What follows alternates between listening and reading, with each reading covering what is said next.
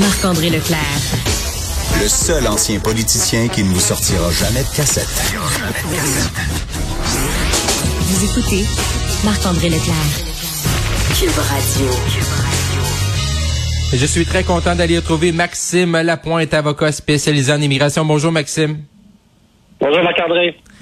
Maxime, une histoire un peu là, abracadabrante là, du côté de l'Ontario où euh, un couple se sont achetés une maison et trois ans après l'achat, le promoteur leur réclame 175 000 dollars de plus. Exactement. Donc, on parle d'achat d'immobilier euh, euh, sur plan. Donc, on, au début, les acheteurs, évidemment, sont, sont tout excités de voir euh, Mhm. les plans 3D du projet. Puis, bon, le- la première pelletée de terre. Ensuite, évidemment, la COVID est arrivée, le ralentissement sur les chantiers, la hausse des taux d'intérêt. Tu sais que le promoteur vit un prêt pour son projet, euh, prépare pour son projet euh, global. Ouais. Donc, le promoteur, lui, euh, subit une- assurément une hausse de ses, des taux d'intérêt de son prêt, pénurie de matériaux, la chaîne d'approvisionnement, pénurie de main-d'œuvre, évidemment, dans la construction. Donc, dans ce dossier-là, on se retrouve avec un délai de livraison de deux ans et une facture à la hausse de 175 000 à prendre Wow. ou à laisser. Donc, euh, là, ce qu'on dit aux, aux acheteurs, c'est vous pouvez reprendre votre dépôt ou sinon, vous devez nous faire un autre chèque. Et la question du jour, Marc-André, c'est est-ce que l'État devrait légiférer pour protéger les contrats de gré à gré entre un acheteur immobilier et un promoteur? Mais comment on peut le Donc, faire? Est-ce que, c'est- est-ce que- est-ce que ça se peut se faire? Tu sais, mais au-delà de dire est-ce Ben, qu'on moi, le fait j'en, ou j'en pas? discutais, euh, Comme- j'en, j'en discutais hier avec un de mes amis avocats droit des affaires. en- on parlait de, toutes sortes de dossiers, puis lui, quand j'ai posé la question, il est parti à rire en disant ben non, la réponse c'est non. C'est des contrats de gré à gré. Euh, L'État n'a pas à intervenir. Euh, lui, l'exemple qu'il m'a donné, puis je dis c'est à prendre avec un grain de sel. Il me disait voulez-vous être en Chine ou être au Canada, dans le sens que est-ce que le gouvernement doit se mêler absolument de tout. L'exemple est un peu boiteux, mais la réalité, c'est plutôt que les acheteurs immobiliers devraient se faire représenter par un agent euh, dans le cadre de l'achat. Puis ça, ça arrive pas assez souvent.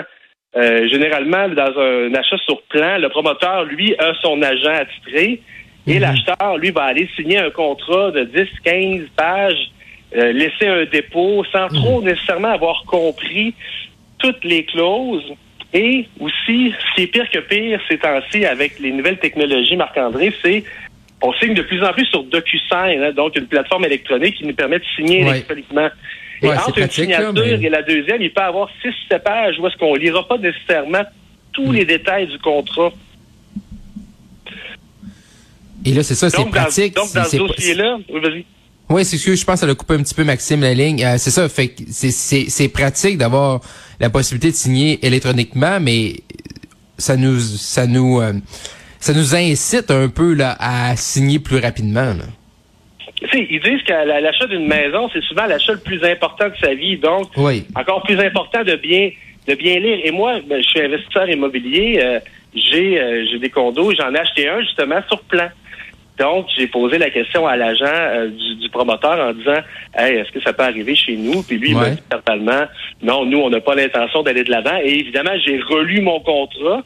Et dans mon contrat, j'ai une clause qui dit que euh, la vente, euh, le prix de vente peut pas être révisé, même pour une cause de, de contenance. C'est une cause de contenance, j'avoue.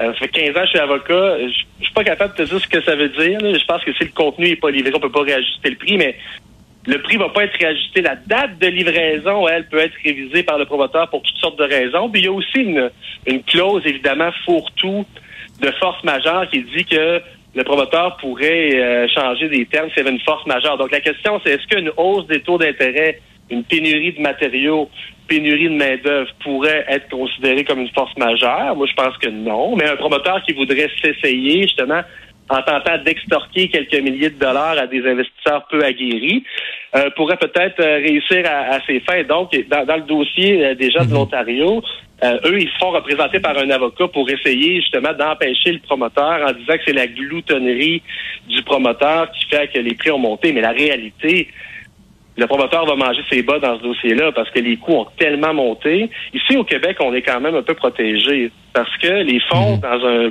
dans le cas d'un achat sur plan, les fonds sont en fidéicommis chez le notaire. Donc, si jamais le promoteur venait qu'à faire faillite, ben, les, les fonds sont pas dans le compte de banque du Ouais. promoteur.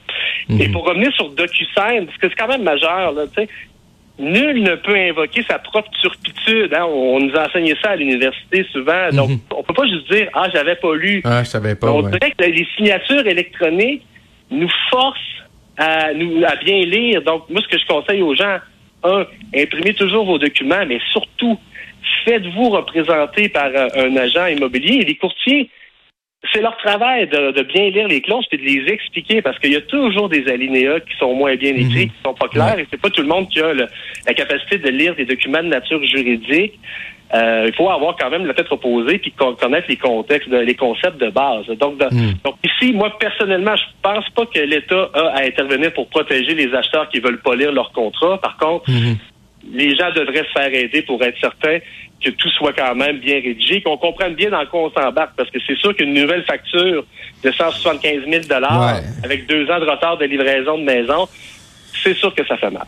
Effectivement. Une autre histoire un peu triste également. euh, Il y a des locataires, Maxime, j'ai vu ça passer euh, rapidement sur les médias sociaux, mais il y a des locataires de HLM qui sont en retard de loyer sans le savoir là, du côté de Montréal. Comment tu peux être en retard de loyer sans le savoir? Bon, là, je, je veux faire le pont avec justement nul ne peut évoquer sa propre Ouais. là, dans le sens que c'est, oui, dans l'article, on peut lire là, justement là, qu'il y a plus de 3000 baux là, dont les gens sont en retard de paiement. Ce qu'il faut comprendre dans un HLM, c'est que le, le loyer est, est pris en considération au niveau avec les revenus déclarés, donc il y a un ajustement annuel. Et là, c'est que les gens ont reçu un avis de retard avant d'avoir le nouveau bail. Ah. C'est facile à dire quand même quand on est locataire de dire ah, je l'ai pas reçu. Mais à quelque part, quand tu signes ton premier bail, tu devrais savoir que le prix va être indexé annuellement. Donc, à toi quand même de te mettre un rappel. C'est trop facile de dire ah moi je l'ai pas reçu la hausse. Donc là, il y a des gens qui, qui sont fâchés de ça. C'est sûr que ça paraît mal de recevoir une facture avant de recevoir un nouveau bail. On n'a pas euh, tous les faits dans dans l'article, euh, Marc-André, on dit qu'il y a plus de 500 personnes sur les 3000 que c'est eux qui tardent à donner la documentation euh, aux locataires. Donc, évidemment, là, la situation, euh, les gens sont pas à 100% blancs comme neige dans, dans ce dossier-là. Par contre, le gouvernement du Canada veut construire de plus en plus de logements sociaux. La SCHL aide beaucoup dans ce projet-là. Malheureusement, le gouvernement du Québec a beaucoup de difficultés à fonctionner avec le fédéral pour récupérer des fonds de la SCHL qui pourraient aider à de la construction de logements sociaux. Le gouvernement du Québec lui demandait un chèque en blanc pour gérer les projets. Et le fédéral a dit, ben non, c'est pas comme ça que ça marche. On a des formulaires à remplir. Et le Québec, on Ouais. dit, Ah, ben, c'est trop compliqué à remplir et ça s'applique pas nécessairement à nos concepts de droit civil. Donc là-dessus, on repassera. Là, on, on crache sur de l'argent du fédéral, là, comme ça arrive trop souvent, malheureusement.